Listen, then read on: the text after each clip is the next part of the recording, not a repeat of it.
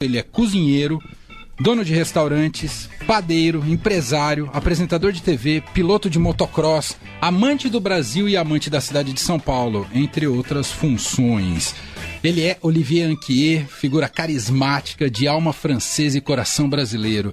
A gente trouxe ele aqui hoje ao programa como parte das nossas homenagens a São Paulo no aniversário de 470 anos da cidade, a ser completados amanhã uma metrópole que se prova aberta a todos, nativos ou imigrantes, tal como Olivier, alguém que cumpre um papel ativo na revitalização do centro histórico aqui da cidade de São Paulo com seu Esther Rooftop. E está aqui com a gente hoje. Olivier, seja bem-vindo, tudo bem? Tudo bem, muito obrigado pelo convite. E Pedi você falar pertinho do microfone, por favor. Eu estava vendo ele longe. Bom, então, Pode chegar pertinho, agora sim. E, uh, e uh, então, muito obrigado pelo convite.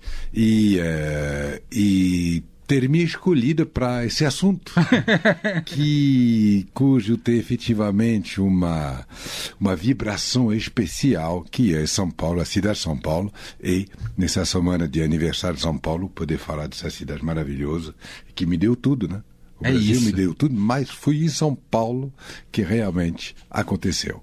Aliás, esse já é um ótimo gancho. Quando você vem para o Brasil, você vem primeiramente via Rio de Janeiro. Exatamente. Quando, quando, quando, você passou a morar em São Paulo, como é que foi essa transição? Cheguei dia 15 de dezembro de 1979 no Rio de Janeiro uh, para passar um mês de férias. Passei o Natal, passei o Réveillon, passei o carnaval e depois do carnaval veio para cá, para São Paulo e faz 45 anos que eu estou de férias. Mas aí você vem para São Paulo por turismo também, para se divertir não. ou não? Aí já é para Não, porque depois de ter passado esses três momentos intensos do Rio de Janeiro, não, Natal, sozinho. Aí sozinho, sentado na Pedra do Arpoador, a cidade, a, a, a, pra, a praia do Arpoador e Ipanema vazia, né? porque todo mundo em casa no Natal, estão sentados sozinho na Pedra do Arpoador, céu lindo, olhando na minha frente os dois irmãos, à minha eh, direita o Cristo Redentor e o mar Ipanema na minha frente. Falei, rapaz, tô sozinho no meio do cartão postal, acreditando.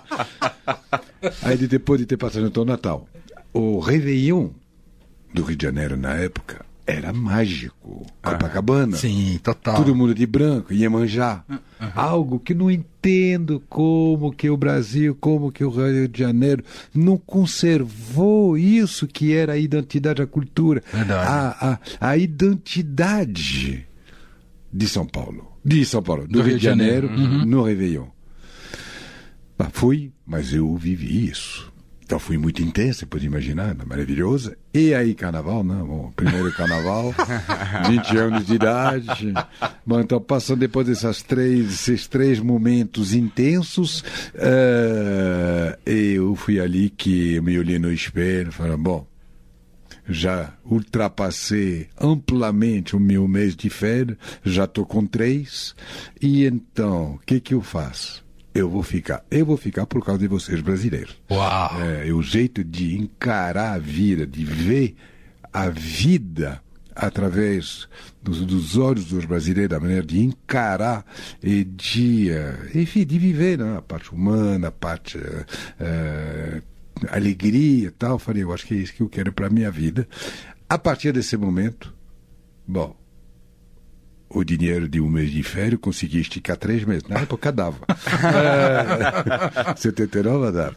E só que chega uma hora, você estica, estica, estica, uma hora não dá para esticar, né? Uhum. E aí, o que, que eu posso fazer? Foi ali que um amigo meu, francês, tinha um conhecido uh, francês fotógrafo em São Paulo chamado Pascal Ballon. Uhum. E é, fotógrafo de moda que fazia na época com a Vogue algumas coisas com a Regina Guerreiro e tal, e falou: Olivier, por que, que você não faz modelo? Aí eu olhei para ele e falei: modelo eu, tá louco. é, nunca me olhei no espelho, tipo, olha, eu acho que tá até deixa dar uma umidificada aí. eu acho que o serve de modelo. Mas, quando ele falou isso, ele falou: bom, Olivier, pode ter, sabe, botar preconceito, um monte de coisa. Mas, bom, principalmente porque não pensei nisso. Aí, é, tá, mas quer saber uma coisa? De repente, para fazer isso, não precisa saber falar tanto assim. E como eu não falava nada em português, falei, esse aqui é o argumento matador, né? Não dá pra... Profissão perfeita para começar. Ah. Olha, mandou bem, liga para o teu amigo, vou lá, e aí comecei minha carreira de modelo aqui em São Paulo. Para responder a sua pergunta, veio trabalhar. E, Mas não fui no Poder Arara, fui de óleo. e, e, em casa, você já estava dissociado de pais, familiares? E por que, que você escolheu o Brasil para essa vinda de férias? Eu, não, eu já, já era. Eu fui independente, peguei meu destino na palma da minha mão com 16 anos de idade Uau. em Paris. Fiz um, inúmeros pequenas profissões. A primeira foi vendedor de frutas e legumes num supermercado que existe até hoje, que se vocês foram para Paris, com certeza vocês conhecem, que é o Monoprix que fica no Champs-Élysées. Uh, aí depois disso eu fui projeccionista. Projeccionista é quem, na época que o cinema era bobina Analógico. grande, pesada, de 35 milímetros, e uh, que você fazia projeção com os projetores com lâmpada, uh, eu, eu, então, essa, essa profissão se chama projeccionista. Então, eu fiz um amigo lá no bairro, que, no, cuja profissão era essa, no cinema do lado da outra avenida, do outro lado do Champs-Élysées, que se chama Avenue de la Grande Armée. Lá tinha um cinema de arte e experimentação que se chamava La Boîte à Film, e lá eu aprendi essa profissão. Uau, que apaixonante isso, Olivier. É, é, é, uma vida cheia de diversidade. assim. é, então fiz isso hum. e fazendo isso terminava. Na época tinha a sessão de meia-noite. Ah. É, de cinema. Vocês não eram nascidos. Né? Não. e uh, aí uh, terminava meia-noite, 20 anos, nem, nem 20 anos, eu tinha 17 anos de idade, né? Uh, não ia para cama como eu fazia quando eu tinha 10 anos de idade. Sim, ia para a noite mesmo. Ia, exatamente, tal. E foi ali que eu ia sempre no mesmo lugar, que era uma boate que se chamava Le Kilt Club, Rue Jean Mermoz, lá embaixo des Champs-Élysées, no rond-point des Champs-Élysées, atrás do antigo drugstore que não existe mais. E uh, então lá fiz amigo, fiquei amigo do disco jockey, porque se chamava disco jockey na época. uh, o DJ. Uh, não, disco jockey. e eu, ele começou a me aprender, eu sempre gostei de música, sempre gostei de, de, de, de, de LP, de sempre tal, tal. E aí um belo dia, Olivier, eu vou... Meu, esse fim de semana eu não podia, eu tenho um negócio e tal. Você poderia pegar meu lugar? Eu falei, você tá louco? No, ah, bom, vamos pegar, perguntar pro, o Johnny, Johnny Honeywood, era o nome do dono da, da casa, né? Que também tinha virado amigo. Aí, o Johnny, Olivier, pode. Falei, opa! Fui assim que eu iniciei minha profissão de disco jockey. Maravilhoso. Nossa, que, que assim, inclui um monte de coisa e... na abertura aqui. Não, não, não. É isso aqui em duas perguntas, né? Eu nem terminei de responder, hein?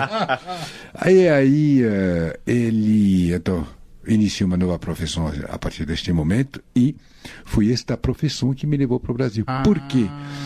De uh, 70, isso daí é 1976, né? Uhum. Uh, 1976, comecei a trabalhar não só em Paris, como também no, no, no em Saint-Tropez, em Pen, em Casa Noturna, para lá. E lá encontrei um casal de alemães que tinha uma boate em Frankfurt, no aeroporto de Frankfurt, embaixo do aeroporto, que era uma cópia do 54 de Nova York, que foi a primeira casa da Europa que tocava disco music fazendo mixagem. Era o início, iníciozinho da mixagem. E então fui o primeiro DJ francês, disco jockey francês. fui eu não conhecia disco... essa sua faceta de disc ah, jockey, Olivier. eu sei, eu tenho...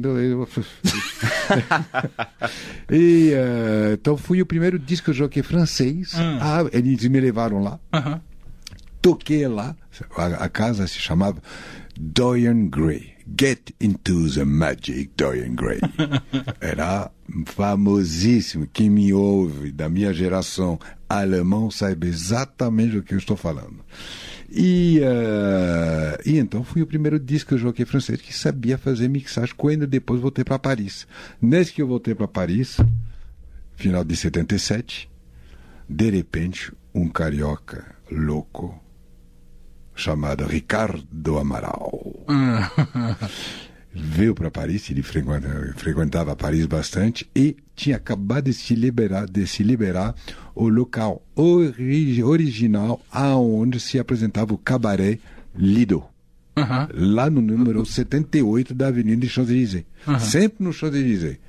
E, uh, e uh, como estava fechado para transformar na Galerie de Lido, que existe até hoje. Uhum. Então, nesses dois anos de fechamento, o Ricardo chegou nos donos e tal, falou, gente, eu toco esse negócio durante dois anos, ok? Os caras falaram ok, e Ricardo pegou e realmente tocou e revolucionou a noite de Paris. Quer dizer, me incomodou. Que brasileiro é esse que está é, dando as cartas aqui? Eu trabalhava numa casa lá na Rue de Berry, sempre perto é. do Champs-Élysées, lá embaixo no rond do Champs-Élysées, aonde que uma casa que tinha acabado de abrir, que eu fui selecionado pelo DJ, logo chegando da Alemanha, fazendo audição, eles viram como que eu tocava, você e era, virou a melhor boate de Paris.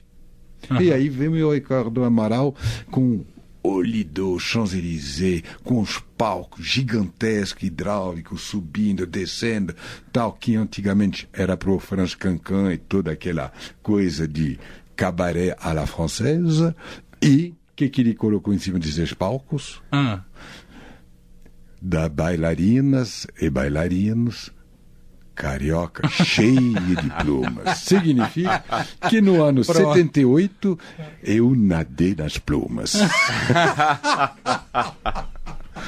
e, uh, e é porque eu. Já estava claro, apaixonado pelo Rio é em Paris. Não, profissional, eu é. precisava descobrir qual era a magia desse lugar. Tá, tá, tá, e acabei virando amigo de toda essa turma e eh, fui maravilhoso. Então, tudo, então essa Entendi. casa se chamava 78, no número 78 do Champs-Élysées, em 1978. E então, final de 79, depois dessa, desse ano de, de, de primologia. uh, é, eu decidi de vir nesse país, passar Entendi. meu mês de férias, nessa cidade da onde vinha esse pessoal maravilhoso que eu tinha conhecido nessa ocasião. E foi assim que eu vim Uau, que história sensacional! E veio aqui para cá, decidiu ficar. E, e, quando que entra a cozinha nessa história, então? então a cozinha é coisa ah. de família. Ah. A, a, cozinha é a panificação. Uhum. De um lado é a minha mãe com a panificação. Eu sou a terceira geração de padeira na minha família. Minha mãe é padeira até hoje com 83 anos, Mona Mas, lá na cidade de Sydney, na Austrália, onde ela foi há 48 an anos Nossa. atrás. Nossa! E uh, uns três anos antes de eu vir para o Brasil. E o meu pai era médico. Ah. Mas meu pai tinha duas paixões. Uma paixão veio de família do lado dele, minha tia Nicola, aquele que me deu o molho do meu entrecôte d'Olivier, aquele bife com batata sim, frita, sim. Uhum. batata infinita, aquele molho secreto e uhum. tal.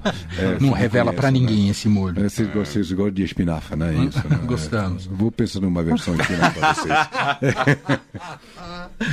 e, uh, então, do lado do meu pai, essa paixão da culinária, mas a culinária de casa à la française, né? Uhum. Todo francês sabe mais ou menos uh, cozinhar, tem uma, uma, uma intimidade com o universo da cozinha, até porque é o lugar, é, é o, o, social nas casas francesas é na cozinha, uhum. porque ela está quente no inverno. Uh, e então felicidade e alegria é na cozinha. E então essa intimidade uh, com a cozinha, ela é na, na, nossa vida, na minha geração né, uhum. ainda, ela é muito é, é preponderante.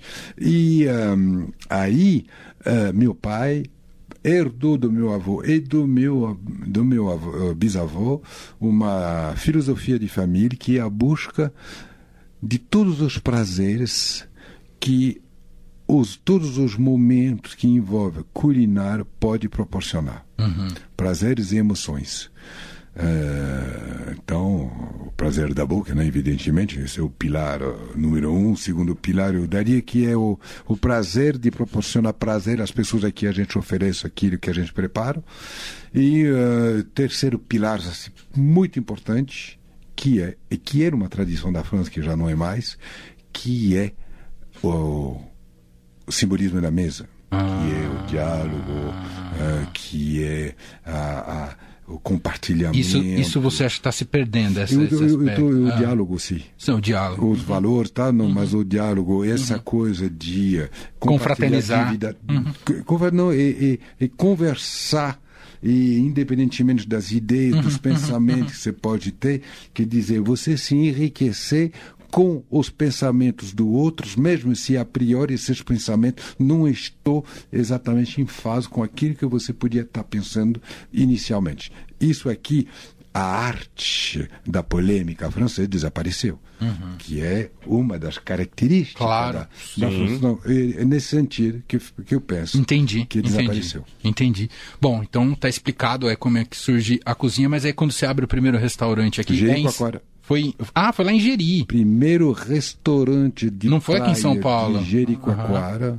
Ah, o cara foi lá. só para um paraíso. É. é. depois de três meses e meio. Escolhe mal esse Olivier os lugares. Não, é, não, mas só que quando eu cheguei lá, é. de Rural 68, é, depois de três meses e meio de viagem pelo litoral brasileiro, tentando encontrar aquela colher de chá é. de paraíso no litoral brasileiro, para lá sonho de gringo, construir, fazer a minha pousada uh, e ficar lá na praia com os dedos dos pés abertos ao sol. Uh, então fiz essa viagem, conheci o litoral inteiro até chegar. Uma hora eu teve que parar, porque eu já tinha visto tudo. Tudo, né? Uhum. Uh,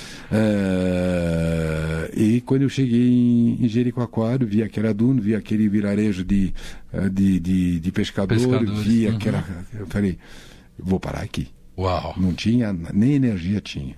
O primeiro gerador da cidade de Jericoacoara sou eu que trouxe.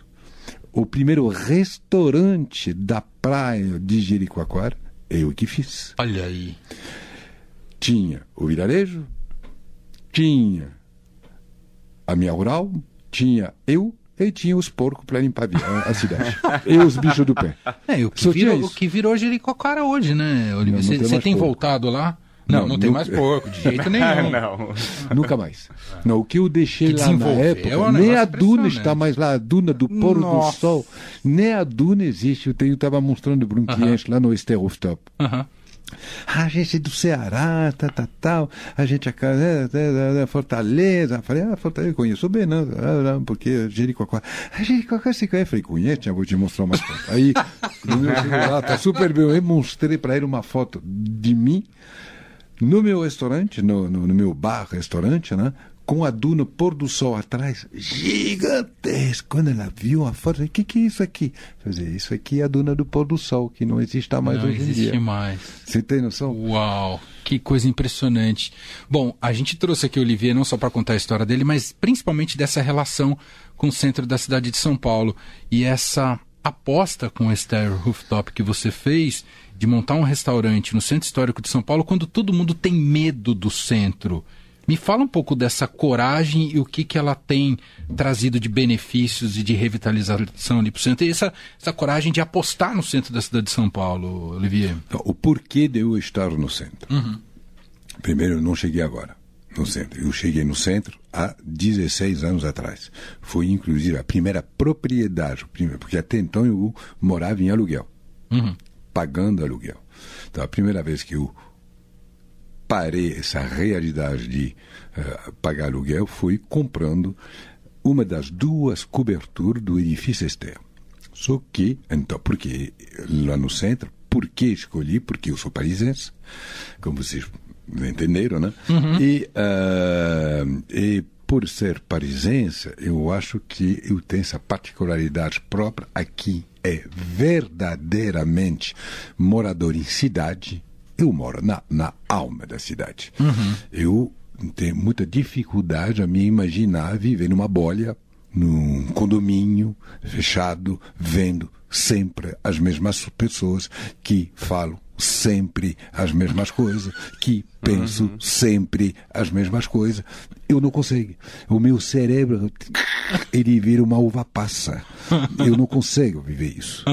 E uh, então, para mim, se eu estou numa cidade, é para morar na alma dela. E a alma da cidade de São Paulo é o centro da, da, da cidade. Tudo, toda a alma da cidade de São Paulo se encontra lá. Uhum. Então, como bom país em que eu estou, que precisa sair de casa uh, no cotidiano, trombando com centenas de pessoas diferentes, de origem diferente, como você comentou, uhum. de, uh, uh, de realidade diferente uh, e, e compartilhar porque desta forma eu me enriqueço. E isso para mim é vital, é fundamental. Portanto, enquanto eu não tinha como poder comprar qualquer coisa para morar, eu morei sempre em lugares muito esquisitos, diferentes. E uh, em São Paulo, no último ano, há 16 anos, uh, uhum. uh, eu morava na, em Pinheiros, numa vila, tinha a vila inteira, lá tinha o meu escritório, minha casa, lá, a vila toda, Natal. Era um lugar muito, a minha cara, diferente. Então isso me permitia realmente. Aí depois saí de lá, falei, vou para o centro. Agora eu vou, não é que eu sou rico, mas é lá que eu vou e de repente lá justamente o que eu estou procurando para comprar esteja à altura do meu, da minha realidade financeira. E aí procurei na Praça da República, né? Praça da República, é, Praça da República, comecei, primeiro fui ver o prédio que eu sempre quis ficar, que é um, desse, é um desses prédios.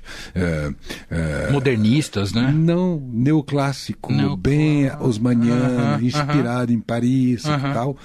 Mas fiquei olhando, pensando, aqui nunca na minha vida vou poder viver, então vamos ver uma coisa mais humilde, né? e aí, de repente, estou lá, pum, eu bate o meu olhar no edifício, Esther. Falei, meu, esse edifício é muito diferente, é muito interessante. Sim. E aí o destino me autorizou a não só pensar, sonhar, me a realizar o improvável. Era morar, comprar uma das duas coberturas do edifício Esther. Nossa. E quando eu falo tudo isso, a oportunidade, uma certa loucura, eu falo porque era mesmo, porque o edifício Esther era a caminho de, de, de perder aquilo pelo qual a sua proposta inicial foi uh, feita, era sendo um prédio de residência mixto com comércio, comércio. até o terceiro andar. Uhum. Por quê? Porque com a decadência do, do centro, por causa da mudança da elite saindo do centro, indo para os novos bairros e tal, e como na época que aconteceu isso, nos anos 60, não tinha classe média brasileira, uh, tinha o povo e a elite e super elite. Quando a elite e super elite saiu do centro, aqueles pantufos quentes vai começar a resfriar, ficar uhum. morna, gelada uhum. e entrar em decomposição. E os proprietários dos, desses imóveis, como edifício Esther, saiba que a outra cobertura, não aquele que eu comprei a da frente, na continuação, a colada a minha, uhum. era a residência do Di Cavalcante. Nossa. Você é. está tá entendendo? A 7 de abril era rua de São Paulo dos artistas, dos jornalistas. É. Tudo acontecia na 7 de abril. No subsol do edifício Esther, tinha o Clube dos Artistas, cujo presidente era de Cavalcante, quer dizer, ele morava no teto, no, no na cobertura, e, e tinha um clube ele embaixo. tomava uísque no Clube dos Artistas, no Clube dos Artistas embaixo, que depois virou ou uma, uma, uma, casa noturna chamada Oasis, que era, não sei se vocês conheceram essa época em São Paulo, que foi a meia época, ah. era o Galaxy de, de São Paulo, da, da, da minha época dos anos 80 e 90, uhum, uhum. era, era Clube Galaxy, a Boate Galaxy, que tinha lá no Lorena, eu acho. Uh, Lorena não, Oscar Freire. Uh, e uh, era boate mais chique. Então, era muito, muito. Essa região. Só que entrou em decadência, não tinha não tendo classe média, então os proprietários começaram a foi qualquer coisa. E aí a população que começou a trabalhar, morar lá, foi instalou uma situação muito decadente, uhum. muito decadente. Tanto que quando eu comprei, a corretor não queria que eu fosse para lá. Falei, Olivier, esse prédio não é para você, você é louco. não, não, eu não tenho nada, eu não conheço nada, porque, Olivier, lá você nem entra, que você não sai nem vivo. Falei, escuta, eu quero conhecer. Aí ela me mostrou um apartamento no prédio ao lado, que é um prédio alto, bonito, assim, uh, uh, tal. E aí ela me levou no 17 andar, que dava, puf, visão direta, justamente na cobertura do edifício externo. Aí na sacada eu olhei e falei, Todinho, vem cá. Tá vendo o que eu estava te falando? Tem, parece favela, mas isso é cobertura. Eu quero conhecer. Bom, ela entendeu que não ia largar o osso. Então, é, com coragem, ela entrou no, no edifício externo, conseguiu de um dos dois proprietários que eu visitasse. Visitei, fiz uma proposta, o cara, quando ele abriu a porta, ele não acreditou que fosse verdade, que tinha um cara querendo visitar para comprar. Eu caí da, lua. Quem é o louco? É. E uh, então eu comprei, mas tipo. Uhum. É como se eu não tivesse comprado de tão barato que foi. E uh, aí comecei as obras. Dois meses depois, estou lá na obra fazendo. Eu sou, eu sou, sabe, tem, eu sou padeiro, mas eu sou um padeiro que tem um lado poeta, um lado uh, produtor artístico, um lado fotógrafo, um lado, lado um monte de coisa, inclusive uh, pedreiro, pedreiro e, e empreiteiro. empreiteiro, exato. mestre de obras, empreiteiro. Isso, mestre de obras. E um, aí estou lá fazendo a obra, tá, tá, tá, de repente chega o zelador. Olivier, Olivier, olha o diário oficial. Eu olho o diário oficial. Edifício Esther está. Tombado. Uh, tombado não, já estava. Já estava. Ah. Uh, quando você tira a propriedade. É, ah, é. Não é exonerado, é. Ai, não. não. Vai é. voltar. Enfim tira a propriedade hum. do esvaziar o prédio para hum. transformar numa secretaria. Hum. Porque a prefeitura, e com razão, hum não estava. Primeiro prédio modernista do Brasil. Uhum. Primeiro. 1937, de uma certa forma, ironizando, Brasília é filhote do edifício Esther. O Vital Brasil foi o é o arquiteto do edifício Esther. É, você está entendendo? Então, Entendi. esse símbolo de uma época, de uma página da história arquitetural brasileira e paulista, estava não tinha, aí a visão do, do, da prefeitura, não se enxergava a possibilidade de se abrir um novo capítulo da vida, da história do edifício Esther. Continuando do jeito que estava, só ia para o buraco. E como e é que então, você fez para desatar esse nó? Então, ah. decidir. Uh, Desapropriação, era isso? Ah. Aleluia! Exato, desa, de, decidir desapropriar para fazer uma. Uh, uma secretaria uhum. que era efetivamente a única saída possível assim, à vista. Né? Uhum. Só que eu estava dentro. Eu queria humilde que eu sou, não, não fazer muito barulho. eu queria chegar lá, entrar lá, quer dizer, discreto. Não estava fazendo fim de fazer a lei, oh, gente, eu vou. Só que quando eu ouvi isso, falei, ah, é? Vai me tirar minha casa, minha primeira casa? Mas não vai mesmo. Aí eu fui na varanda, no, no, no na, na, na, parte externa, de frente para a praça, peguei um megafone imaginário e gritei muito forte. Uau! e aí vocês, imprensa, vocês ouviram o meu grito. E vieram ver o que estava acontecendo. E aí começou a sair um monte de entrevistas Olivier vai se mudar para o centro histórico, tarará, e tudo esse barulho, imprensa escrita, rádio, televisão, da época fez tanto barulho que o barulho chegou no ouvido da prefeitura.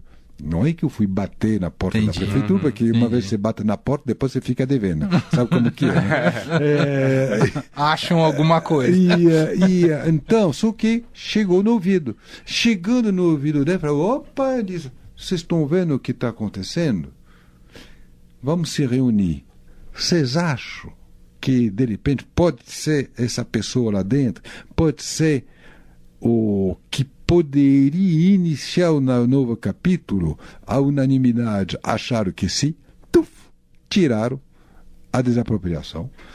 E aí, não só morei lá, como casamos lá, 15 anos atrás, Adriano e eu, moramos tal, até, bom, aí problema que não tem nada a ver, que infiltração da laje em cima, tal, tal.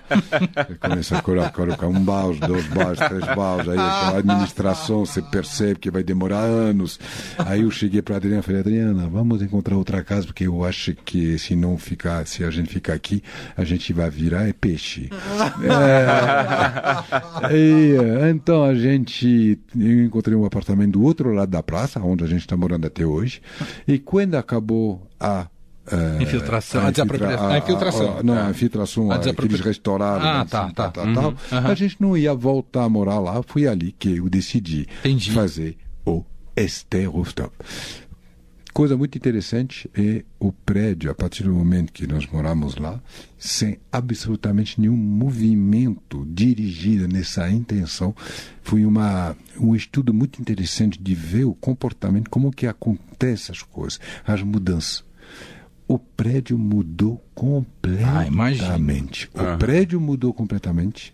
A população mudou, mas sem, sabe? Sem, sem, sem movimento desagradável. sim. Uma, natu, foi muito interessante como de, de, de viver isso. Então eu salvei o prédio, de uma certa forma ajudou também a dar um olhar diferente sobre o bairro. E hoje em dia, bom, já estou com o restaurante junto com o meu sócio amigo e chefe Benoît Mathurin, que também é francês. Eh, fazemos nós e a Galeria do Rock há anos, o Toninho há anos, o Álvaro há anos, década no Bar Brahma e tal. Quer dizer, ser mais um a mostrar e a fazer com que o centro é a alma Olha da só. cidade. E vai voltar. Nós vamos fazer tudo e o destino é generoso. Eu tenho certeza que, gente, o centro é nosso, é nossa história. Tem que ter orgulho.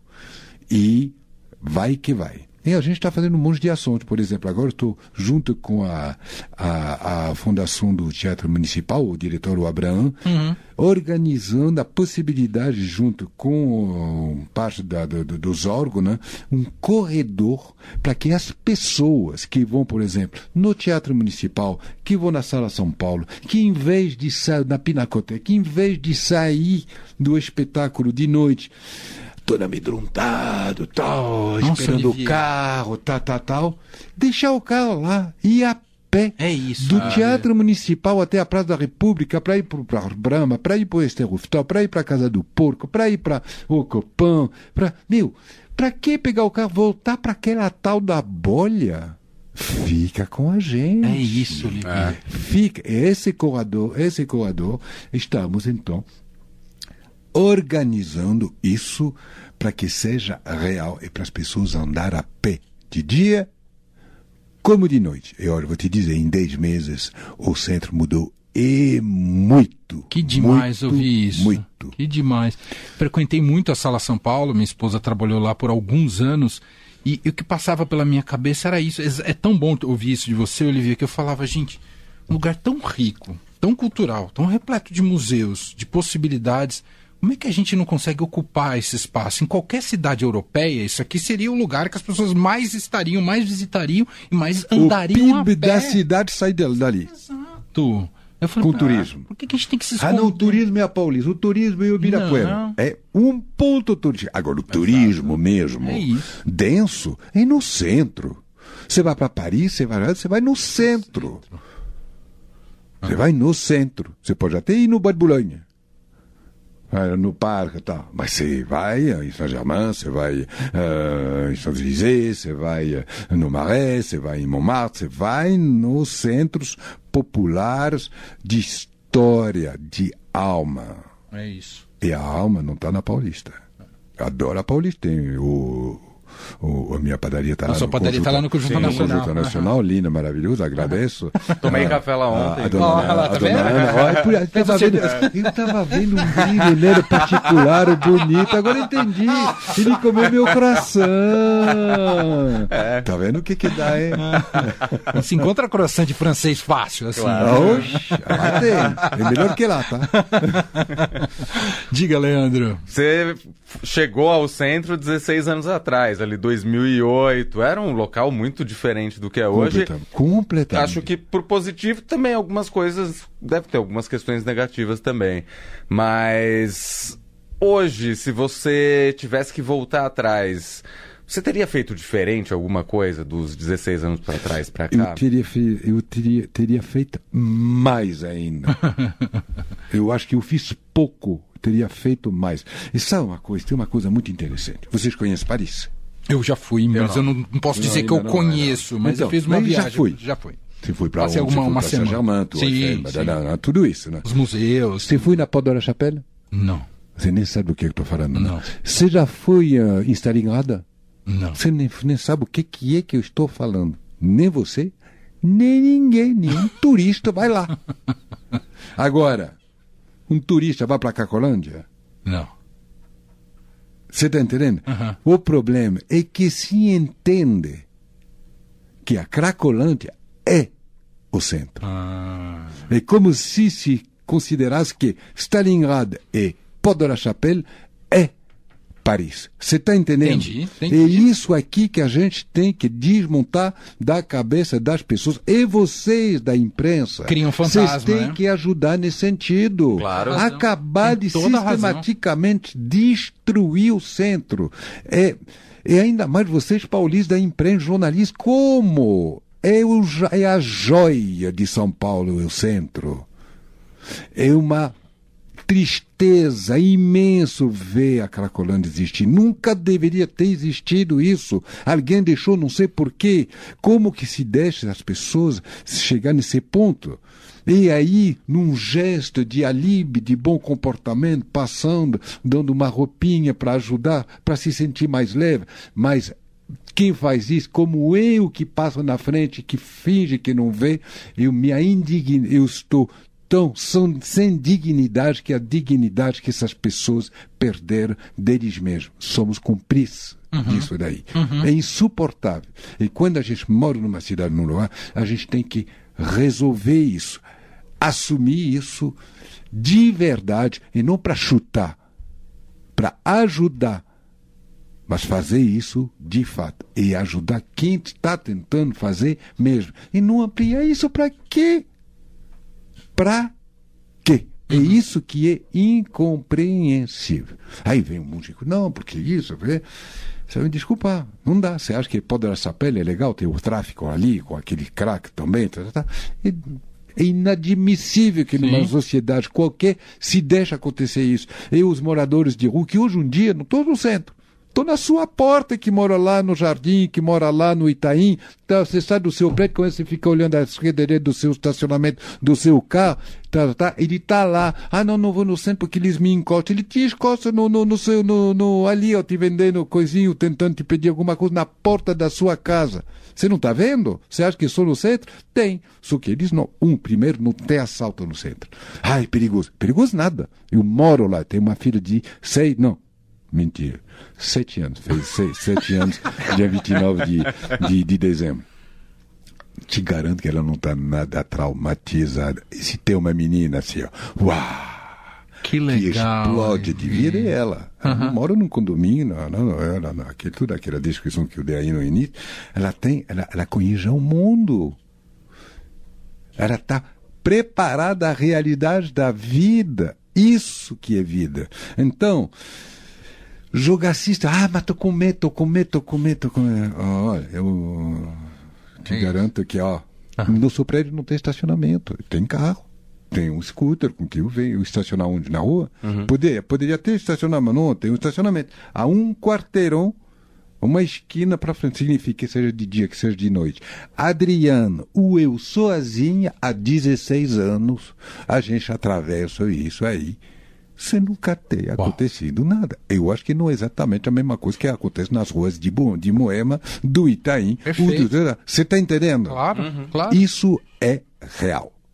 Então, gente, levanta a cabeça. Sai da bolha. Muito bom, sensacional. Gente, o tempo voou aqui com o Olivier Anquier, mas antes de ir embora, Olivier, eu preciso te perguntar, porque nos causou preocupação, como é que tá a recuperação sua do seu braço? Você sofreu um acidente Tá vendo? Sério, né? Foi no Rally dos Sertões, Tô né? quase voando. Olha minhas asas batendo. Mas você temeu pelo pior nesse acidente, Olivier? Eu vou te dizer uma coisa, eu até imaginei a um certo momento porque eu perdi o braço inteiro, perdi. Perdi, perdi. Imagina o meu braço aqui morto. Completamente para poder pegar uma faca, um garfo, enfiar no meu ombro, aí no meu braço, lá em cima. Não sentia nada. sentia nada, estava morto. Ah, fiquei dois meses, os dois primeiros meses de, de espera, tinha que esperar para a, a para que se resolve o trauma, né? Então a cabeça vai a milhão, né? Sozinho, esperando o tempo, dois meses. E, e Ainda mais um cara como você. esse braço aí pendurado, mas ó, hum, meu amigo, eu parado que eu não fiquei, né? Na primeira semana já estava em Belo Horizonte dando uma aula de pão com um braço, uma mão, blá, sovando a madeira assim. A técnica de sovar com apenas uma mão. É, não, não, eu descobri que eu tinha uma mão que varia por cinco. Mas é, o que foi é, interessante, então nesse mês, nesses dois meses, falei, meu, eu sou muito pragmático, eu não olho para trás, eu sempre olho para frente. E vendo aí meu braço assim, tá, tá, eu já estava, para mim estava muito claro. Olha, olha o delírio, muito claro. Meu, se eu vou passar minha vida com esse cachorro morto aí pendurado em mim, eu vou tirar.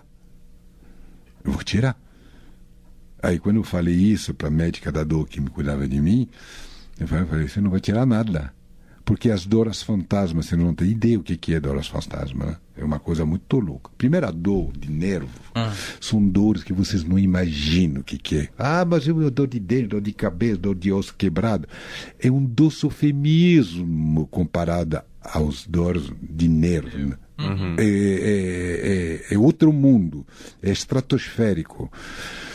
E eh, dor fantasma, está vendo aonde está meu braço agora?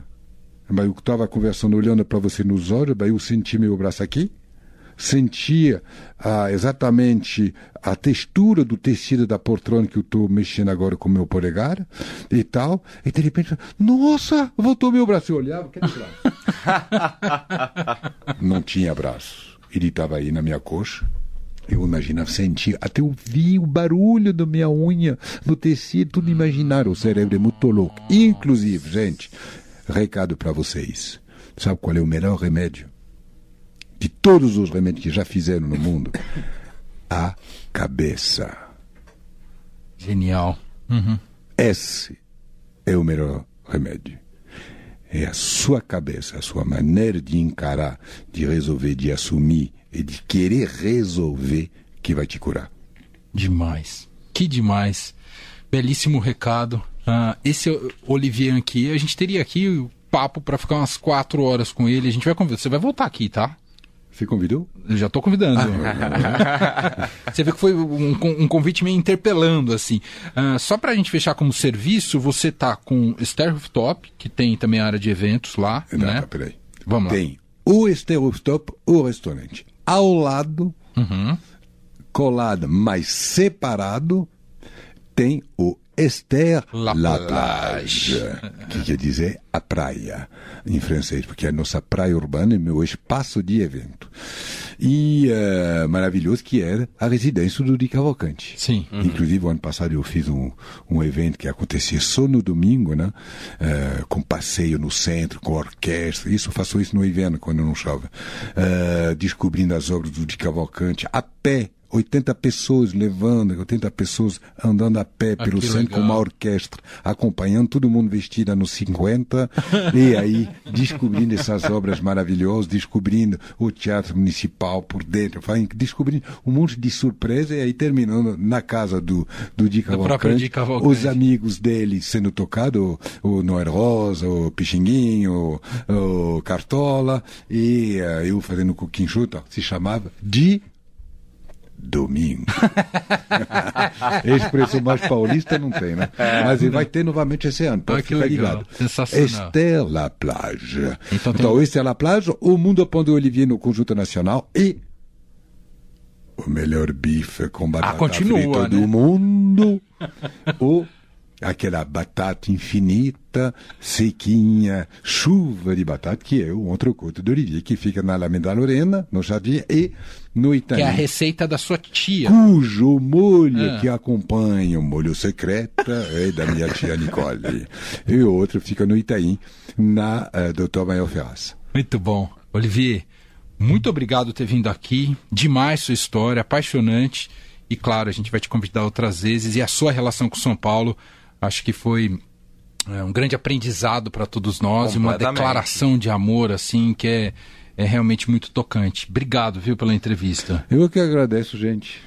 Bom, eu já estou indo, já estou voltando, tá? Tá Já- bom. Vai voltar. Sempre. Obrigado, Olivier. Valeu. Muito obrigado, gente.